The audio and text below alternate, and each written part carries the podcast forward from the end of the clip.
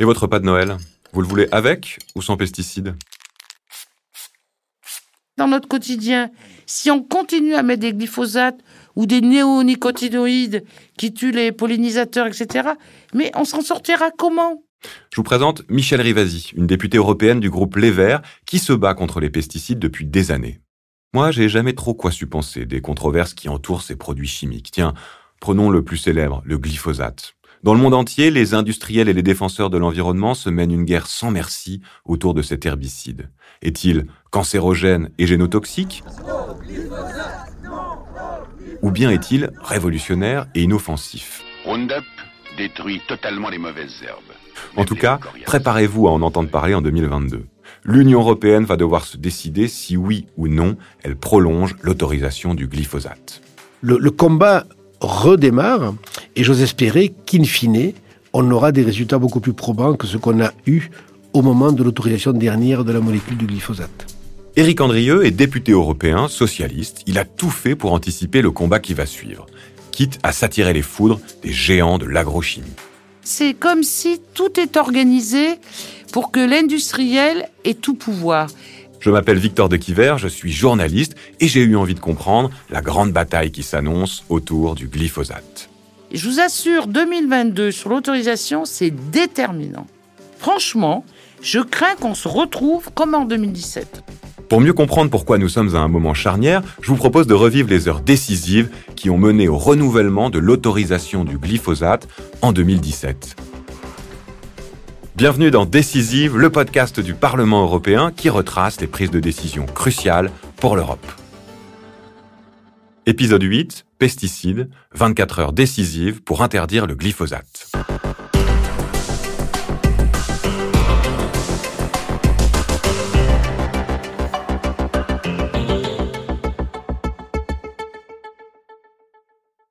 Le combat contre le glyphosate ne date pas d'hier. Cette molécule a débarqué sur le marché en 1974 et elle est rapidement devenue l'herbicide numéro 1. On le connaît mieux sous son nom commercial, le Roundup, vendu par la multinationale américaine Monsanto, racheté par le groupe allemand Bayer.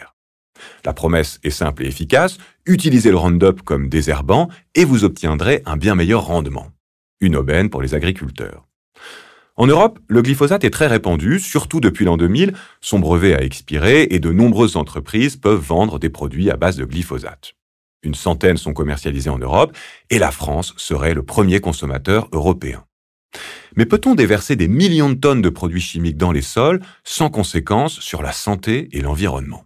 J'ai fait quelques petites études d'agronomie, mais très rapides. Hein, et effectivement, déjà à ce moment-là, on parlait de l'incidence des pesticides sur le milieu et sur la santé. Ça fait quand même des années qu'on entend que euh, cet herbicide peut être problématique pour les écosystèmes, dont l'homme. Effectivement, dès 2003, des scientifiques alertent. Les recherches du CNRS de Roscoff sur les oursins ont montré qu'au contact de certains désherbants, la division normale des cellules est déréglée, un mécanisme comparable à celui du cancer. Au fil des recherches, la controverse devient multiple. On parle d'effets cancérogènes et de génotoxicité, de pollution. Des résidus de glyphosate sont détectés partout, dans les sols, les aliments, l'eau et même dans les urines. Notamment celles des députés. On avait analysé les urines des députés européens et on voyait bien qu'il y avait des différences suivant votre alimentation ou suivant l'endroit où vous vivez. Les 48 députés testés ont du glyphosate dans les urines et ce, dans des proportions élevées, indique le laboratoire allemand qui a mené l'étude. Mais est-ce pour autant dangereux?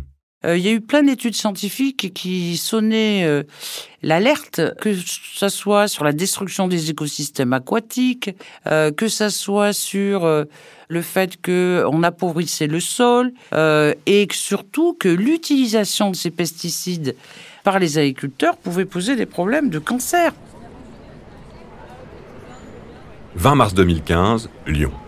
Au CIRC, le Centre international de recherche contre le cancer, un organe de l'OMS, des scientifiques indépendants sont réunis. Après plusieurs jours à passer en revue toutes les études sur le sujet, ils décident d'une nouvelle classification pour le glyphosate. Cancérogène probable. Et alors, ça, c'est vrai que ça a fait l'effet d'une bombe, parce que c'est la première fois qu'on avait une structure internationale avec des scientifiques reconnus, sans conflit d'intérêt, qui reconnaissent ça.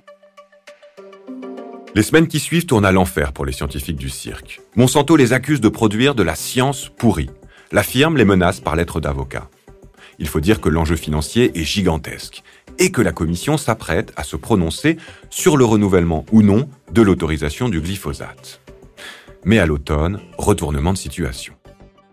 Novembre, qu'est-ce qu'on a? On a notre agence européenne, qu'on appelle l'EFSA, qui lui déclare l'inverse, c'est-à-dire le glyphosate n'est pas cancérogène, n'est pas génotoxique. Et donc là, le Parlement était complètement stomaqué. Il y a du doute qui s'installe, je le répète, hein, et il y a de la suspicion, oui, aussi, qui se pose dans, ma conscience, je veux dire ça comme ça. Vous pouvez pas avoir des organismes internationaux scientifiques et européens qui donnent des conclusions aussi différentes, parce que là, on est quand même à 180 degrés. Autrement dit, à qui faire confiance? La santé de millions de citoyens est en jeu. L'enjeu est d'autant plus important que la Commission européenne doit se baser sur l'avis de l'EFSA, l'Agence européenne de sécurité des aliments, pour renouveler l'autorisation du glyphosate.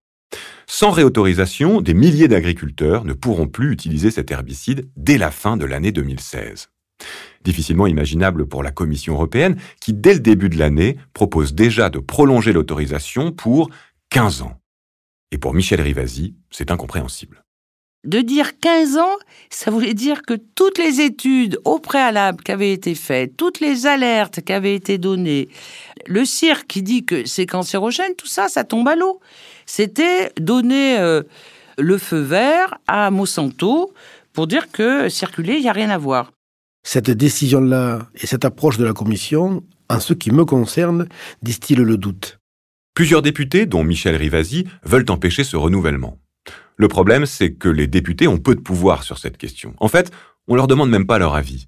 Alors ils vont tenter de mettre en lumière l'avis des autres. Ils veulent comprendre et le faire savoir. Ils interrogent les deux institutions, le cirque et l'EFSA, en leur demandant sur quelle base avez-vous pris cette conclusion? L'Institut lyonnais leur transmet les études sur lesquelles il s'est basé pour classer le glyphosate comme cancérogène, mais l'agence européenne refuse. Motif invoqué, le secret des affaires. Les études sont en fait fournies par les industriels et ces données-là, ces contractuels, ne peuvent pas être rendues publiques. Là, on leur a dit, mais c'est pas possible. On est dans les sciences. Vous voyez, on n'est pas dans le discours politique, on est dans les sciences. Donc, à partir du moment où une conclusion est donnée, il faut avoir accès aux données. Et là, l'EFSA nous dit non, on peut pas. Dans le doute, la Commission prolonge l'autorisation du glyphosate d'un an. Le temps d'y voir plus clair. Les députés s'appuient alors sur les citoyens pour pousser la Commission européenne à revoir sa position. En janvier 2017, une pétition qui recueille 1,3 million de signatures demande l'interdiction du glyphosate au sein de l'Union. La Commission européenne doit répondre. Et les journalistes aussi s'activent à éplucher des milliers de documents, jusqu'à une publication qui va faire grand bruit, les Monsanto Papers. 1er juin 2017. Dans son bureau, la députée verte Michel Rivasi lit l'édition du Monde du jour. Elle y découvre le premier article d'une série consacrée aux documents confidentiels de Monsanto obtenus par la justice américaine. Et c'est là où on a découvert le poteau rose, c'est que Monsanto achetait les scientifiques, que Monsanto publiait des études qui allaient dans leur sens et faisait signer des scientifiques hors Monsanto pour donner une crédibilité à ces études. Que Monsanto disait tous les scientifiques qui m'attaquent, faites une recherche pour dégommer ces gens-là. C'est-à-dire c'était vraiment le rouleau compresseur, il fallait supprimer toutes les alertes extérieures à Monsanto. Monsanto avait la même stratégie que l'industrie du tabac. C'est-à-dire qu'il fallait euh, fabriquer le doute. Les députés européens prennent officiellement position. Ils estiment que les Monsanto Papers mettent en doute la crédibilité des études utilisées pour évaluer la sécurité du glyphosate. C'est pour nous la goutte d'eau, je vais prendre cette image-là, qui fait déborder le vase en disant voilà, vraiment, là, il faut, on ne peut pas reculer, quoi. En octobre 2017, les députés demandent l'audition des représentants de Monsanto. Mais Monsanto refuse. Pas l'endroit adéquat, selon eux. Les présidents et vice-présidents du Parlement ne tardent pas à réagir à cet affront. Ils ont décidé d'interdire l'accès aux lobbyistes de Monsanto dans le Parlement européen. Ça a duré six mois, je crois. Alors, c'est très compliqué parce qu'en fait, les lobbyistes, ils sont pas organisés de façon monolithique. Ils ont des juristes dans tout un tas de cabinets. Et quand vous les mettez dehors par la porte, si j'ose dire, donc ils vont rentrer par la fenêtre. Voilà, bref. Mais dans tous les cas, l'acte symbolique était posé. Si Monsanto ne se présente pas, que faire? Comment informer les 700 députés sur ce qui se joue là et faire en sorte qu'ils adoptent une position franche au sujet de la prolongation du glyphosate Alors, ce que j'ai fait avec mes assistants, je leur ai dit, ben, on va faire venir les Américains au Parlement européen. Michel Rivasi invite des lanceurs d'alerte, des avocats. Ils et elles expliquent les cas de maladies, l'augmentation des cancers chez les agriculteurs et la faiblesse des agences publiques face aux géants de l'agrochimie. Et quand je les ai auditionnés, en fait, les agences, je me souviens avec euh, le directeur de l'EFSA, il me disait, mais en fait, on a peur des avocats de ces grosses boîtes, parce qu'ils peuvent nous attaquer. 24 octobre 2017, Bruxelles. Dans une ultime tentative d'influence, les députés votent une résolution symbolique. Ils demandent à ce que l'utilisation du glyphosate soit strictement interdite d'ici 5 ans et que des restrictions immédiates soient prises. Que ce soit la résolution, que ce soit l'initiative citoyenne européenne, ça a eu une influence sur les États membres. Dans ce climat, les experts des États membres peinent à trouver un accord définitif. Ils refusent d'abord de renouveler le glyphosate pour 15 ans, puis pour 10 ans.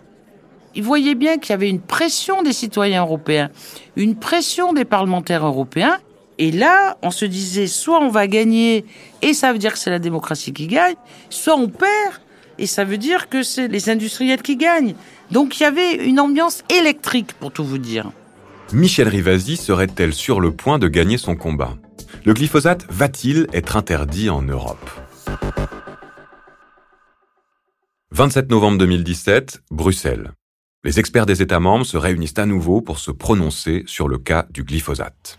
Lors de la dernière rencontre, il y a trois semaines, la Commission abaissait sa proposition à 5 ans, rejetée par la majorité qualifiée.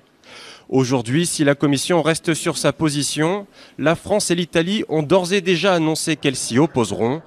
L'Allemagne, en pleine négociation pour former une majorité dans son propre Parlement, devrait s'abstenir. Dans une quinzaine de jours, la licence du glyphosate expirera. Si les États ne se mettent pas d'accord, c'est la Commission qui tranchera, seule. Lorsqu'on a des convictions, et c'est heureux, je pense, en politique, hein, on a toujours l'espoir de l'emporter. Tout semble donc possible. Mais en fin de journée, coup de théâtre. 18 pays en faveur de la proposition de la Commission européenne, soit 4 de plus qu'il y a quelques semaines. Un vote euh, surprise puisque l'Allemagne, qui s'était abstenue précédemment, eh bien l'Allemagne a lâché la France et le poids... L'Allemagne a changé son vote et une majorité s'est dessinée. Le glyphosate est renouvelé pour 5 ans jusqu'à la fin 2022. Honnêtement, et je dis ça avec beaucoup d'humilité, vous avez l'impression que les choses bougent et que, de par votre action, vous arrivez à faire infléchir finalement les, les décisions. Mais lorsque vous voyez le résultat final, vous dites, bon, finalement, on n'a pas été si brillant que ça et nos arguments n'ont pas permis de les convaincre. Ah ben, on était tous euh, un peu démoralisés parce que ça voulait dire qu'on était reparti pour 5 ans. C'est ça que ça voulait dire. C'est un échec pas à 100% parce que au départ on était parti sur 15 ans et on arrive sur 5 ans. Mais alors là-dessus, vous savez, il faut jamais baisser les bras. Il faut réouvrir le dossier. Janvier 2018, bureau d'Éric Andrieux. Quelques semaines ont passé, le député socialiste est entouré de ses assistants parlementaires. Je regarde avec mes collaborateurs, on a écouté, il y a vraiment un sujet.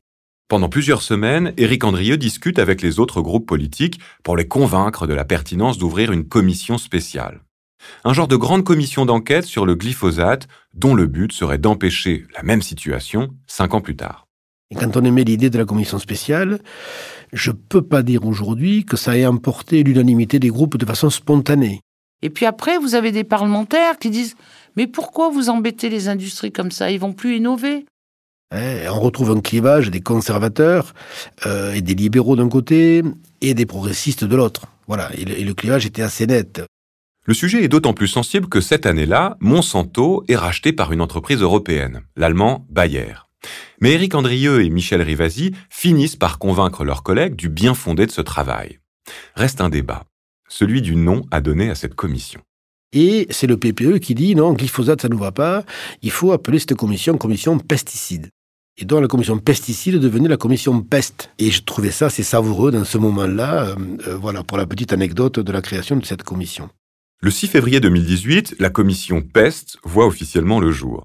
Sa mission Évaluer la procédure d'autorisation des pesticides, les méthodes utilisées, la qualité scientifique du travail, l'indépendance vis-à-vis des entreprises, la transparence du processus de prise de décision et des résultats.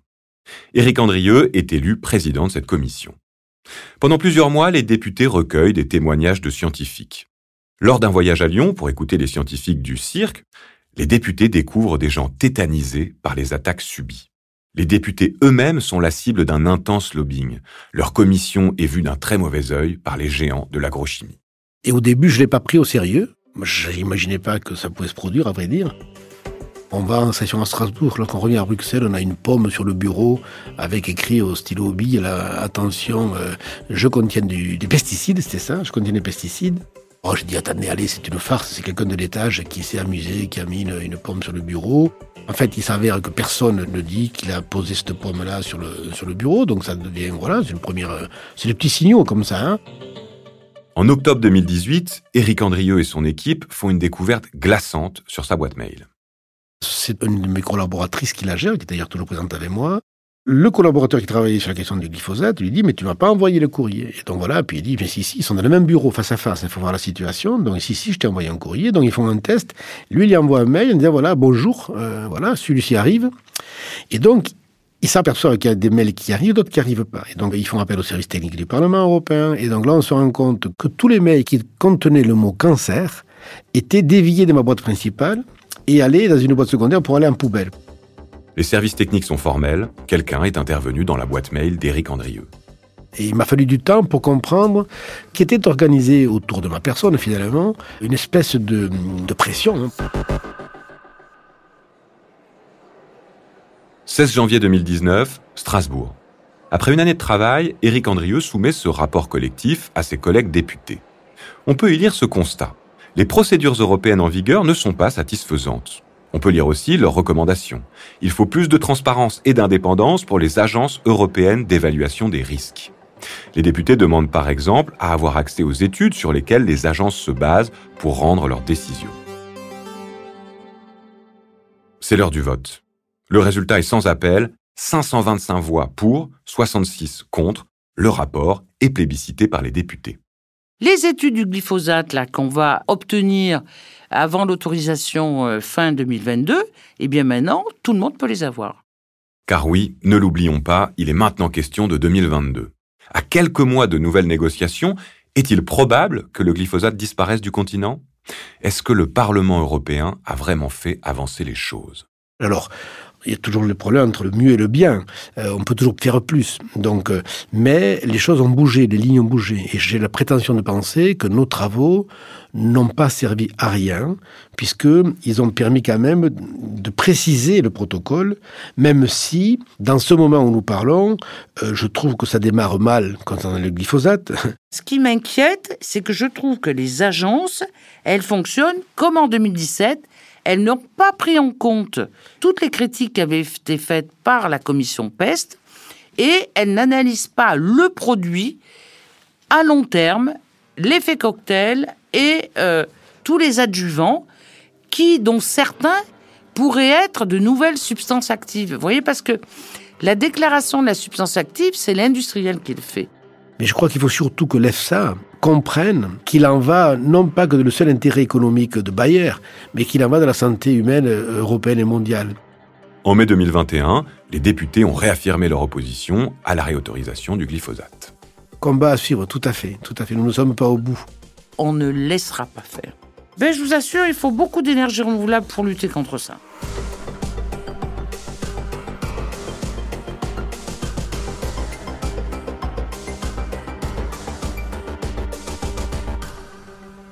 Décisive, un podcast produit par Bababam pour le Bureau en France du Parlement européen, coécrit avec Quentin Tenot et présenté par Victor de Quiver.